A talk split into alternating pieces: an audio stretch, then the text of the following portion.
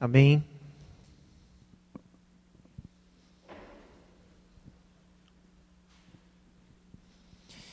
Mateus capítulo 10, a partir do versículo 34.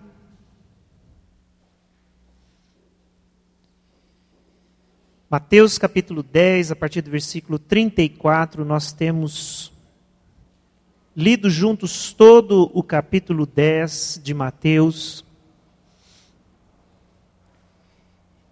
que é um legado deixado por Jesus para seus discípulos, uma orientação aos seus discípulos em missão.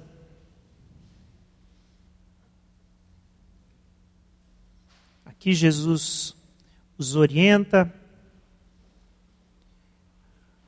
os anima, os prepara.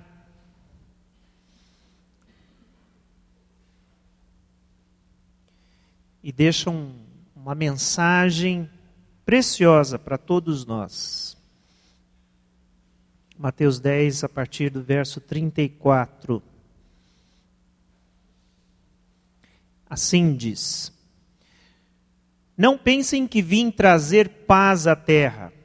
Não vim trazer paz, mas a espada. Pois vim para fazer que o homem fique contra seu pai, a filha contra sua mãe, a nora contra sua sogra. Os inimigos do homem serão os da sua própria família. Quem ama seu pai ou sua mãe mais do que a mim não é digno de mim. Quem ama seu filho ou sua filha mais do que a mim não é digno de mim. E quem não toma a sua cruz e não me segue não é digno de mim. Quem acha a sua vida a perderá, e quem perde a sua vida por minha causa a encontrará. Até versículo 39. Vamos orar mais uma vez? Senhor Jesus, Obrigado, Senhor, mais uma vez pela tua presença, porque o Senhor nos trouxe aqui. Pedimos, Jesus, a tua revelação, a tua palavra, o teu Espírito falando ao nosso coração. Fala conosco, Senhor, é o que nós te pedimos. Em nome de Jesus. Amém. Amém. Como eu falei, temos conversado sobre discípulos em missão, o que é que Jesus espera dos seus discípulos, como eles se apresentam ao mundo, como eles se mostram prontos à sua missão. E eu, hoje a gente queria, através desse texto e dessa palavra de Jesus, falar um pouquinho sobre a identidade do Evangelho e destacar algumas características do Evangelho de Jesus Cristo, da sua mensagem de salvação. Para nós, essa mensagem que é dada, enviada através da vida dos discípulos. Bom, primeira coisa que eu gostaria de destacar, junto com os irmãos, é a respeito da verdade do Evangelho. Há um outro texto maravilhoso do apóstolo Paulo a respeito do evangelho, uma praticamente uma confissão pessoal. E Paulo lá em Romanos, capítulo 1, versículo 16, ele faz essa afirmação: "Eu não me envergonho do evangelho, porque é o poder de Deus para a salvação de todo aquele que crê." Eu não me envergonho do Evangelho, porque é, este Evangelho é poder de Deus para a salvação de todo aquele que crê. Quando a gente se volta para esse texto de Mateus, que nós acabamos de ler aqui juntos, e eu estava né, pensando bastante sobre ele durante essa semana, e eu cheguei à conclusão que esse texto é uma das palavras mais difíceis de Jesus. Desafio você a encontrar palavras mais difíceis aparentemente mais duras e profundas do que essa, porque não só são palavras difíceis, mas elas estão aqui em Mateus concentradas em um só momento, né? Alguns ensinos, alguns ditos de Jesus que são a, daquele tipo que a gente como pastor, a gente, o que, que a gente faz com esse tipo de versículo? Arranca da Bíblia,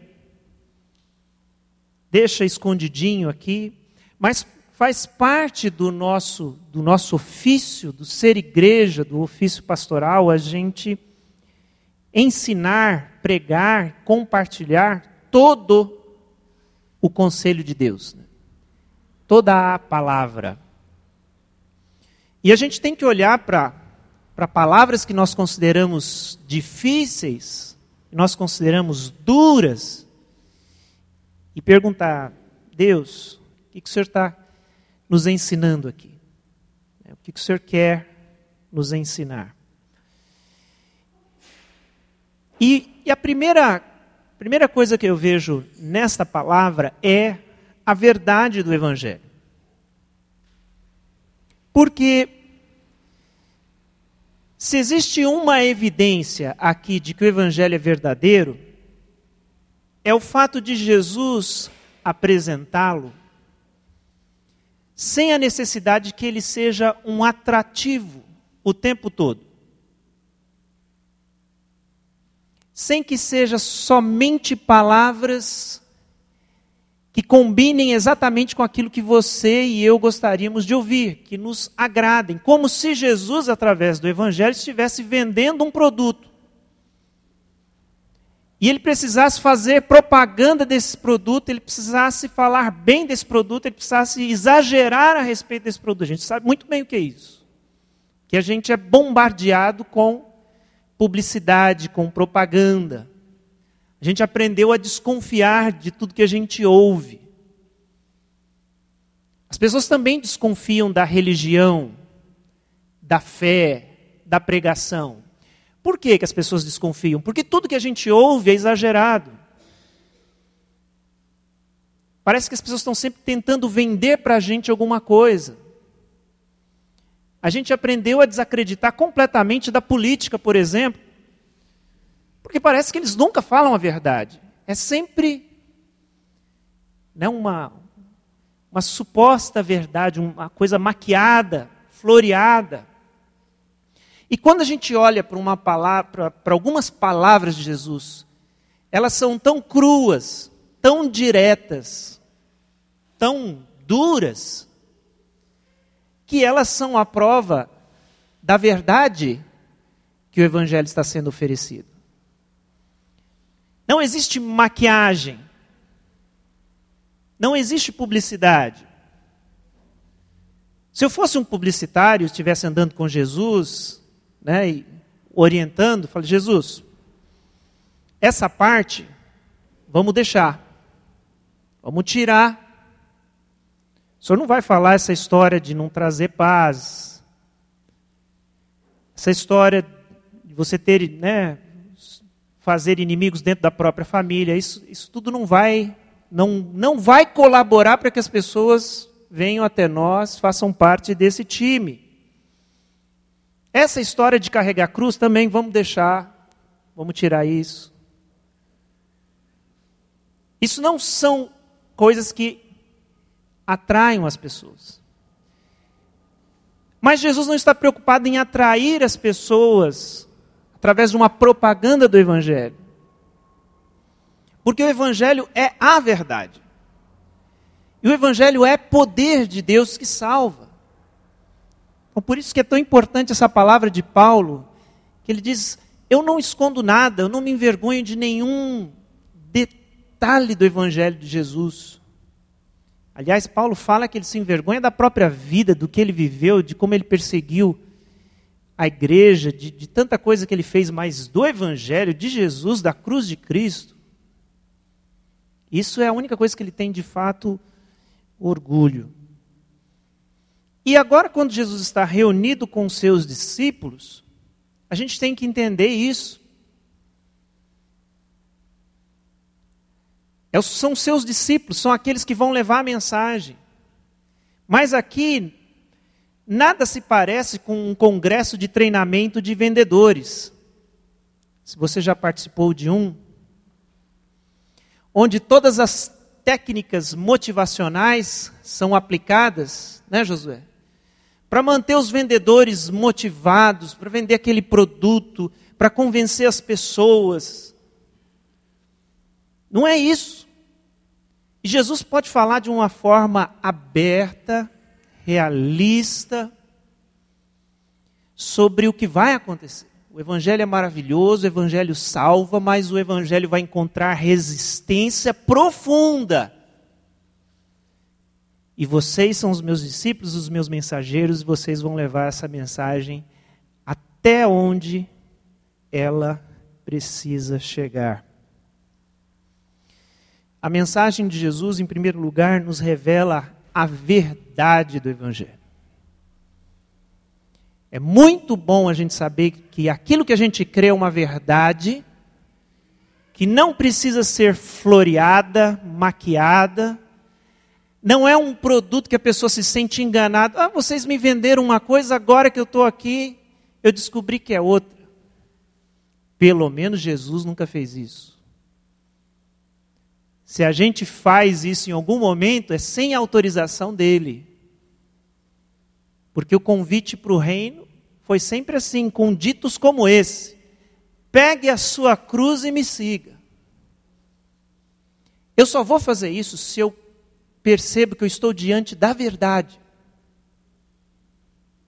Se eu estou diante da verdade, que outra opção eu tenho? Para onde eu quero ir? Além de seguir a Jesus. Segundo lugar, esse texto nos fala sobre o caos do Evangelho. Uma das características desse Evangelho, essa é uma expressão estranha que, eu, que a gente escolheu aqui, mas o Evangelho também traz caos. E essa expressão do verso 34 nos revela isso. Uma expressão de Jesus não pensem que vim trazer paz à terra. Não vim trazer paz, mas a espada. Como eu falei, alguns dos versículos que a gente via tem vontade de tirar. Jesus, como assim, Jesus? Como o Senhor não veio trazer paz? O Senhor veio trazer paz. Né, que nós cremos no Cristo da paz. Isaías anuncia o Cristo, Isaías 9,6, o príncipe da paz. Nós cremos no Cristo que traz a paz. Nós queremos a paz, nós precisamos de paz. E aí Jesus vem e diz que ele não veio trazer a paz, mas a espada.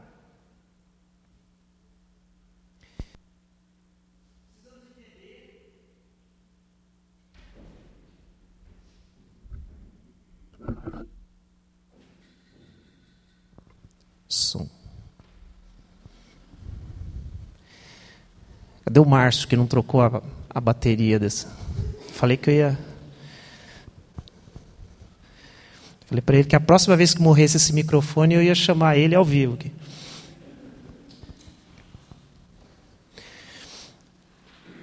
Nós precisamos de paz, queremos paz, mas temos que entender que nem toda paz é para o bem.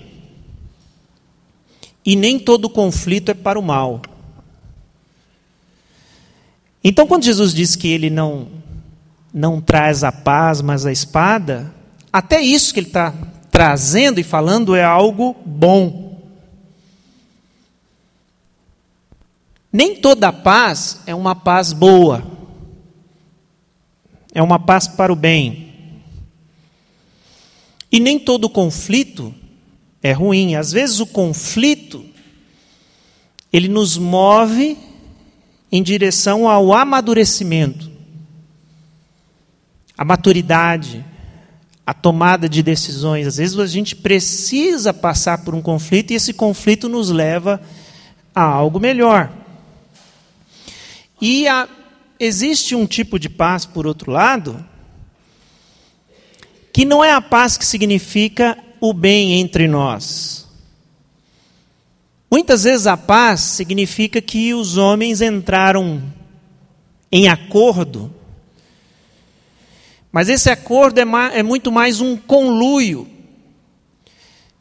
uma cumplicidade entre os homens, muitas vezes para o mal. Isso acontece. É um acordo, um acordo coletivo de mediocridade.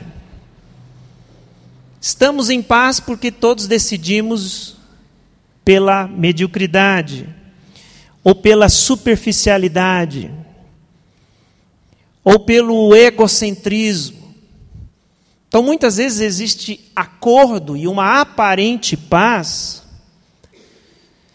mas essa paz está precisando de conflito para que a gente seja movido para alguma coisa melhor. Não tem aquela história que, que mães de crianças pequenas, quando as crianças estão quietas, você já pensa, tem coisa aí. Quem é mãe, pai de criança pequena sabe, ficou quieto, tem problema aí. Essa paz não é uma paz verdadeira. Eles estão em coluio, eles estão aprontando. Aí você vai lá correndo, está muito quieto. Não é coisa boa.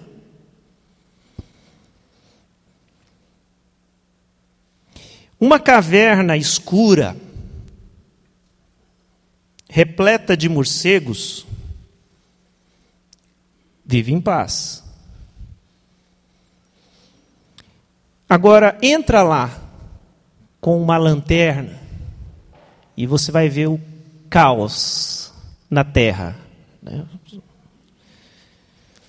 Porque a luz entrou aonde só haviam trevas. Aparentemente estava tudo em paz.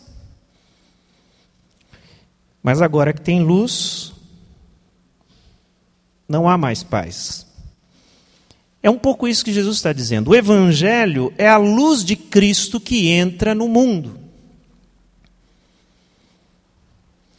E antes dessa luz trazer paz, ela vai trazer caos.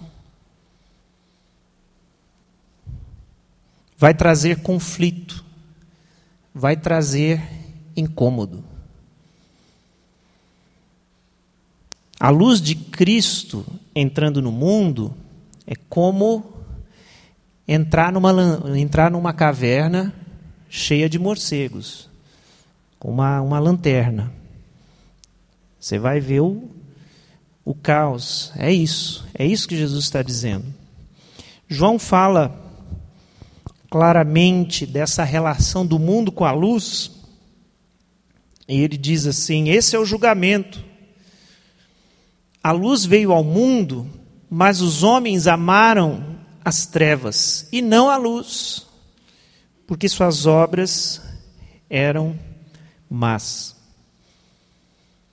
Então, quando Jesus disse que ele não veio trazer a paz, é porque a luz de Cristo vai incomodar aqueles que querem ficar em trevas.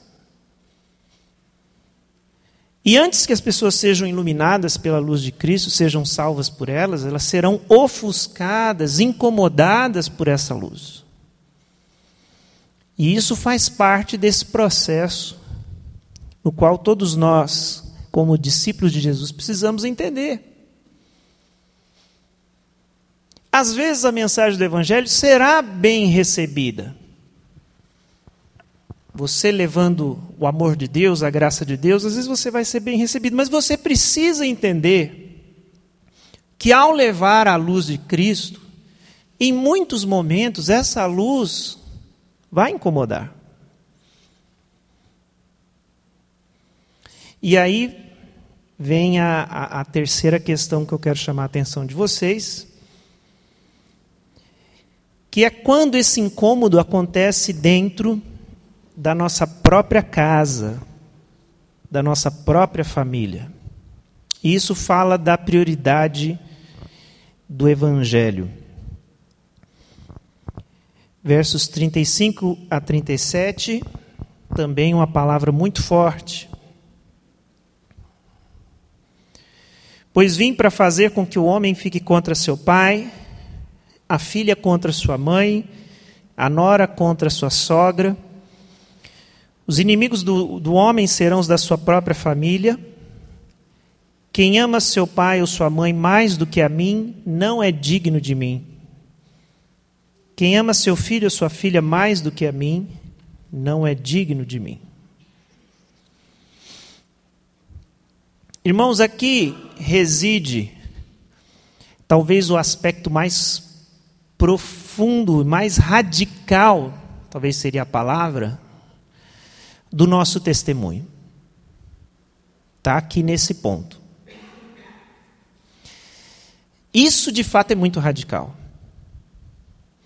É entender que o compromisso do discipulado é mais forte do que os laços familiares. Essa verdade, ela cai como uma bomba na nossa vida, na nossa sociedade.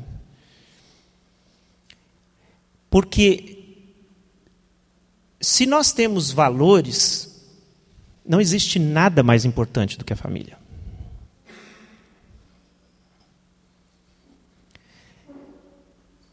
Para as chamadas pessoas de bem, família está em primeiro lugar, pronto, acabou. Mas Jesus traz a transformação, o impacto do Evangelho e nos mostra sua face última que é entrar no nosso coração e na nossa vida e tomar conta dele por completo, nos mostrando que esse nosso valor mais íntimo, que é o apego familiar, até ele precisa ser destronado. Porque existe algo que é maior, mais importante, que é a minha relação agora com Cristo. E a verdade é: ou é assim, ou você ainda não alcançou o Evangelho, a Cristo e o reino de Cristo. Por, e é isso que Jesus está dizendo. Né? Se tem alguma relação que é mais importante que a sua relação com o seu Senhor, então você não encontrou o seu Senhor ainda.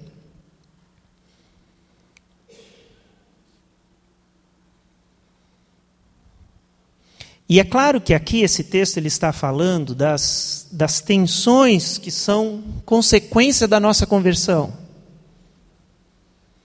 Quando ele fala de uma situação de um homem ficar contra seu pai, né, de da, a filha contra sua mãe, a nora contra a sogra. Do que, que Jesus está falando? Porque o Evangelho é um Evangelho de amor, de abnegação. O Evangelho nos ensina a amar, a sermos menos egoístas, a sermos altruístas, a vivermos para o próximo, para servir. Isso deveria facilitar as relações familiares e não complicar as relações familiares. Uma família onde entra o evangelho, ou entra uma pessoa que se converteu ao evangelho, deveria conviver melhor, não pior. Mas o que Jesus está dizendo é que o evangelho muda tão radicalmente a sua vida que você vai ter problema, você vai ter conflitos em relação à forma com que a sua família vive, a sua tradição, o seu legado, tudo a sua a sua educação, a sua herança, porque agora você tem um novo referencial. E esse referencial é Cristo. E nenhuma outra relação de valores pode ser maior do que essa. E é claro que isso vai trazer conflito na nossa relação com as nossas pessoas mais íntimas. E precisa ser assim. Porque o Evangelho muda as estruturas centrais da nossa vida. A gente tem que entender que converter-se não significa você, não é, não tem o mesmo peso que escolher um time de futebol para torcer. Ah, pai, mãe, eu a criança ela vai crescendo e ela escolhe. Né? Se você não, como, como eu, não doutrina bem o seu filho no, no caminho futebolístico, ele acaba se debandando, né?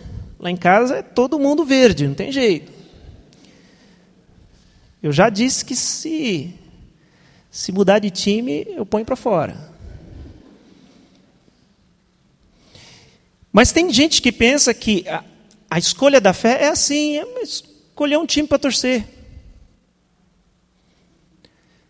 Não, irmãos, isso vai trazer uma mudança profunda em nós, nos nossos valores. Isso traz conflito. Se você se converte e é casado, isso vai afetar seu casamento. Se você se converte e tem filhos, isso vai afetar a sua relação com seus filhos. Se você se converte e tem, mora com seus pais e eles. Isso vai afetar a sua relação com eles, isso vai afetar tudo. Porque se não afetar, você ainda não foi transformado, impactado pelo Evangelho, porque ele muda a nossa vida, ele nos tira do eixo, ele nos coloca num novo eixo.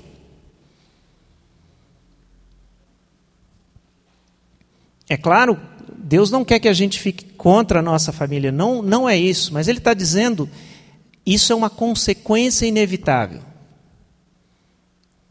O conflito virá. Hoje de manhã a gente teve o café bíblico e a programação que a gente tem agora nas férias, né? A gente vai nas casas. E aí nós fizemos uma, uma dinâmica, né? No momento do devocional,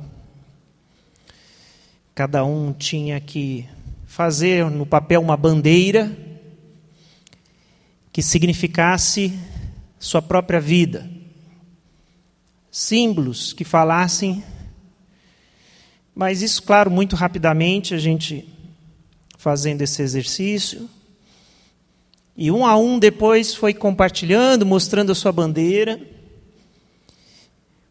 E tinham duas coisas que tinham em todas as bandeiras, pelo menos. Todas, todas sem exceção. Né? Todas tinham, quase, praticamente todas, agora não me lembro, praticamente todas tinham uma cruz, ou pelo menos alguma coisa que simbolizasse a cruz, o evangelho, a pessoa de Jesus. E todas as bandeiras tinham família, mostrando dois valores essenciais que todos nós, dentro de uma comunidade cristã, temos, né? ou pelo menos queremos demonstrar. Esses são os meus valores: Deus, Senhor Jesus, a cruz, a família, a minha família. E eu estava depois pensando um pouco sobre isso. Nem sempre a gente está atento de que esses dois valores que nós temos prioritariamente, assim, que entrariam na bandeira de todo mundo, muitas vezes estão em tensão. Existe uma tensão entre família e cruz. Seria muito bom que a gente entendesse essa tensão o mais cedo possível. Porque no seu coração existe um, uma crise do que ocupa o primeiro lugar. Mas a gente sabe qual que é o, o, politicamente correto, é dizer que Deus está em primeiro lugar. Depois vem a família, depois vem o trabalho, depois vem o lazer. A gente sabe exatamente como a gente deve. Mas no seu coração, como é que.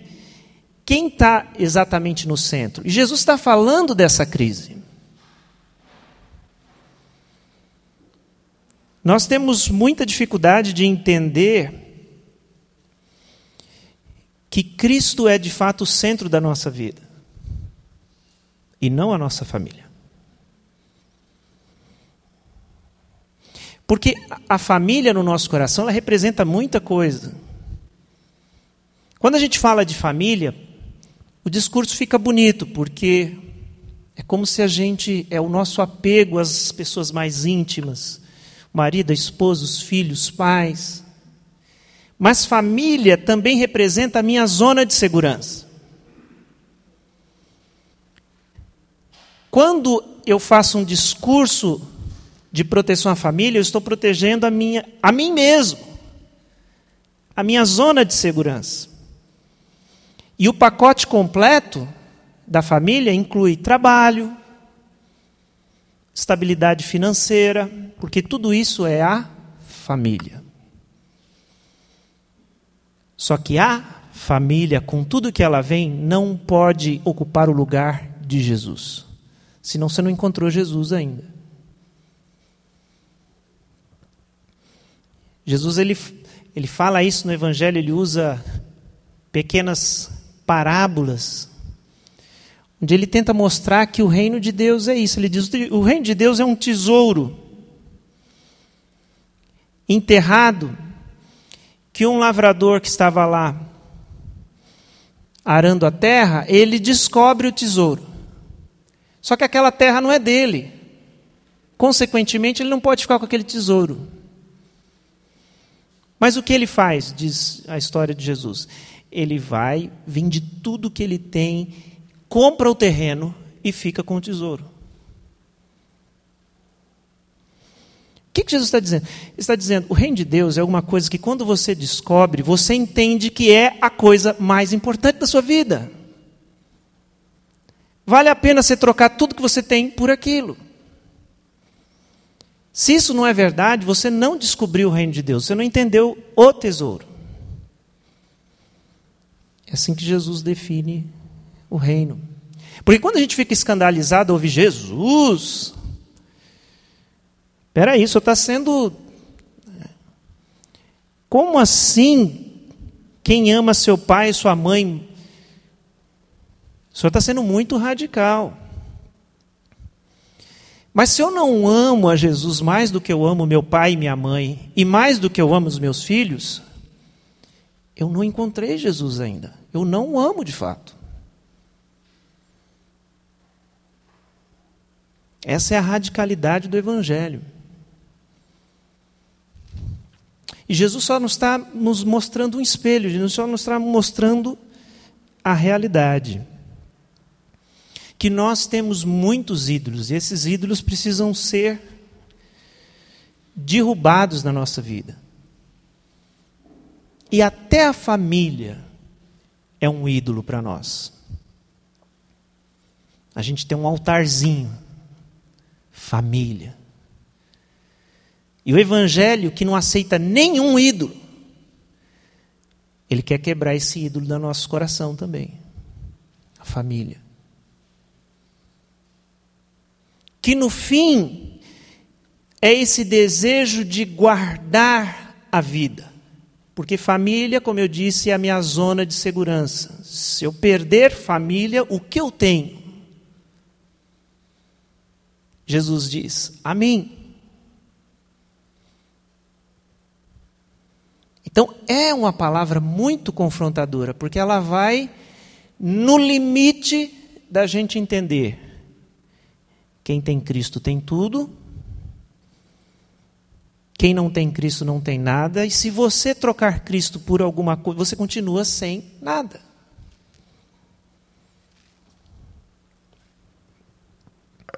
E em último lugar, a identidade do Evangelho. Qual é a identidade do Evangelho? Quem não toma a sua cruz e não me segue não é digno de mim. Quem acha a sua vida, a perderá. E quem perde a vida por minha causa, a encontrará.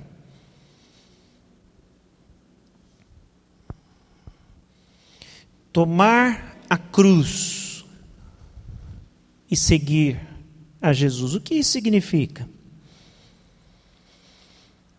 Tem gente que acredita que tomar cruz seja algo parecido como aceitar o seu karma. É aceitar o sofrimento que a vida impôs sobre você. Isso é tomar a sua cruz. A gente usa esse tipo de expressão. Então, tem gente que pensa que tomar a sua cruz é encarar a doença que de repente você tem, você teve que enfrentar. Essa é a sua cruz, a sua doença. Ou as situações mais diversas que a gente enfrenta, que uma pessoa pode enfrentar na vida. Um marido bêbado, um filho drogado. Ah, essa deve ser a minha cruz. Então, eu aceito a minha cruz, que significa eu aceito o meu sofrimento, eu aceito o sofrimento que a vida impôs sobre mim. Mas não é isso. Isso pode ser verdade popularmente. Mas tomar a sua cruz não significa isso. Tomar a cruz tem tudo a ver com identificar-se com Jesus, com assumir-se como discípulo de Jesus. E o verdadeiro Jesus. Porque quando eu falo, eu sou seguidor de Jesus. A outra pergunta é: quem é Jesus? Que Jesus você segue? Porque o Jesus verdadeiro, meus irmãos, é o Jesus da cruz. Tem muita gente seguindo e pregando um Jesus sem cruz. Eu acho que aqui mora a verdade dessa palavra. Não existe evangelho, não existe segmento, não existe ser discípulo de Jesus sem a presença da cruz. O Felipe estava falando exatamente isso no início do culto, que ele preparou para falar sobre cruz, e que os meninos escolheram um hino que falava: Levarei eu também minha cruz. Grande hino, Rude Cruz. E eu também tinha pensado em pedir esse hino ao grupo de louvor. Mas eu pensei, José não está aí, não vou, não vou dificultar o negócio. Mas foi tocado o hino que diz: Levarei eu também a minha cruz, até o dia em que eu a trocar por uma coroa.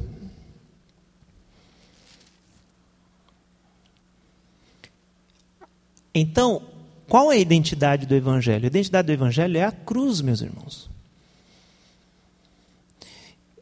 E não é fácil a gente entender o que isso significa, porque depois de tantos anos a cruz se tornou um símbolo cultural. Ela, ela é até bonita, ela é ornamental, ela é, é moda até. Eu, eu, eu posso carregá-la no meu pescoço e ela não significa morte, como significava na palavra de Jesus. Porque quando Jesus fala de cruz, ele está falando de morte.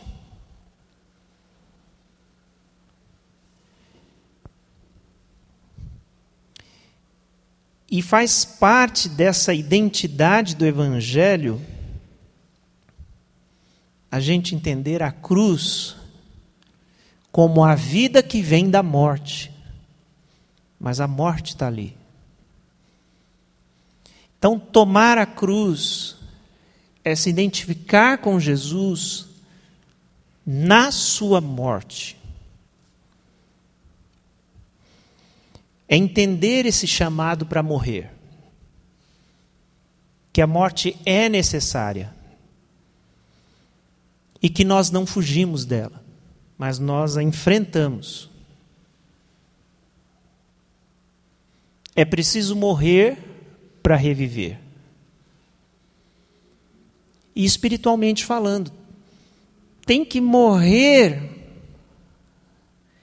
o meu eu, o André, para que possa renascer, para que possa reviver em Cristo o novo André.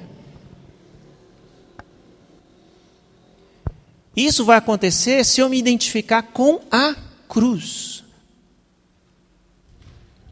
A cruz de Jesus.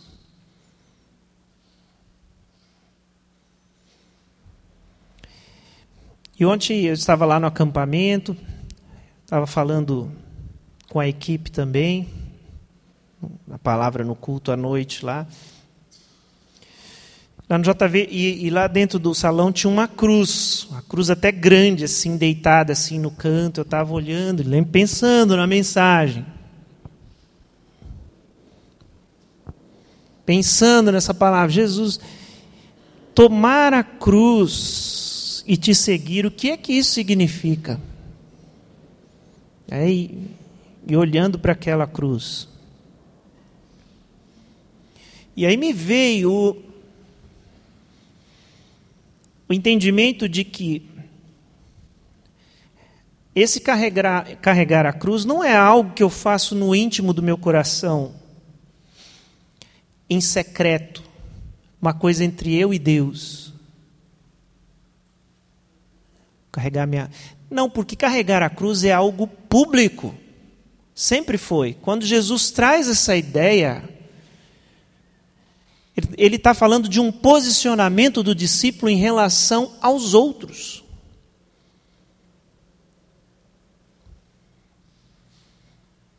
Carregar a cruz é ser marcado pela morte de Jesus e isso ser visto em nós.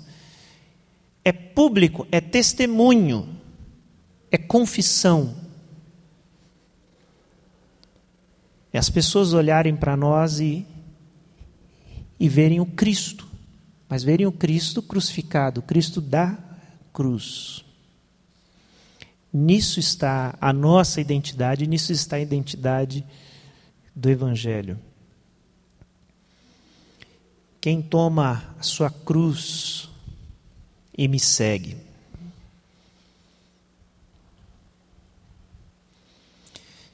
Pois quem acha a sua vida, a perderá. E quem perde a sua vida, por minha causa, a encontrará. Quando encontramos a cruz, quando morremos nessa cruz de Cristo, quando perdemos a vida, quando abrimos mão dessa nossa vida que a gente se apega tanto, deixamos quebrar todos os ídolos do nosso coração. Aí nós encontramos a vida novamente, a vida em Cristo, a vida em Jesus, a nova vida de fato. E é essa que nós queremos e é essa que nós precisamos. Abaixe sua cabeça, vamos orar juntos.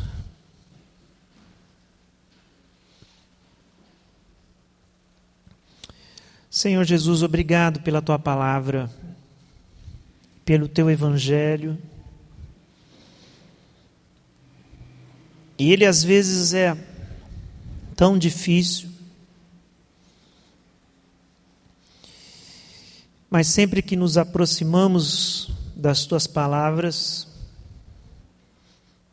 nós percebemos que elas são a verdade. E por, e por isso elas são difíceis, porque são verdadeiras. E a tua verdade não nos engana,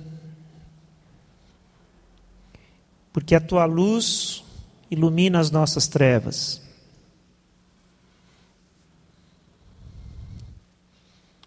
Nós queremos, Senhor, que esse Evangelho maravilhoso venha trazer todo o caos que seja necessário dentro de nós, na nossa vida, na nossa família. Porque se a paz que nós vivemos é uma paz falsa,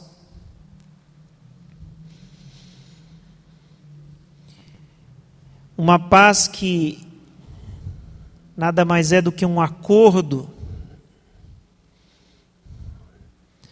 daqueles que querem permanecer na escuridão, que venha a sua luz sobre nós, Senhor, dissipando toda a escuridão e trazendo todos os conflitos que são necessários para que a verdadeira vida brote dentro de nós, Senhor. Nos ajude a encontrar a nossa cruz E encontrando a cruz, Senhor, encontrar a morte que nos traz a vida. Nós queremos aprender a perder essa nossa vida para poder achá-la no Senhor. Faz isso, Senhor, com cada um de nós. É o que nós te pedimos no nome de Jesus. Amém. Amém.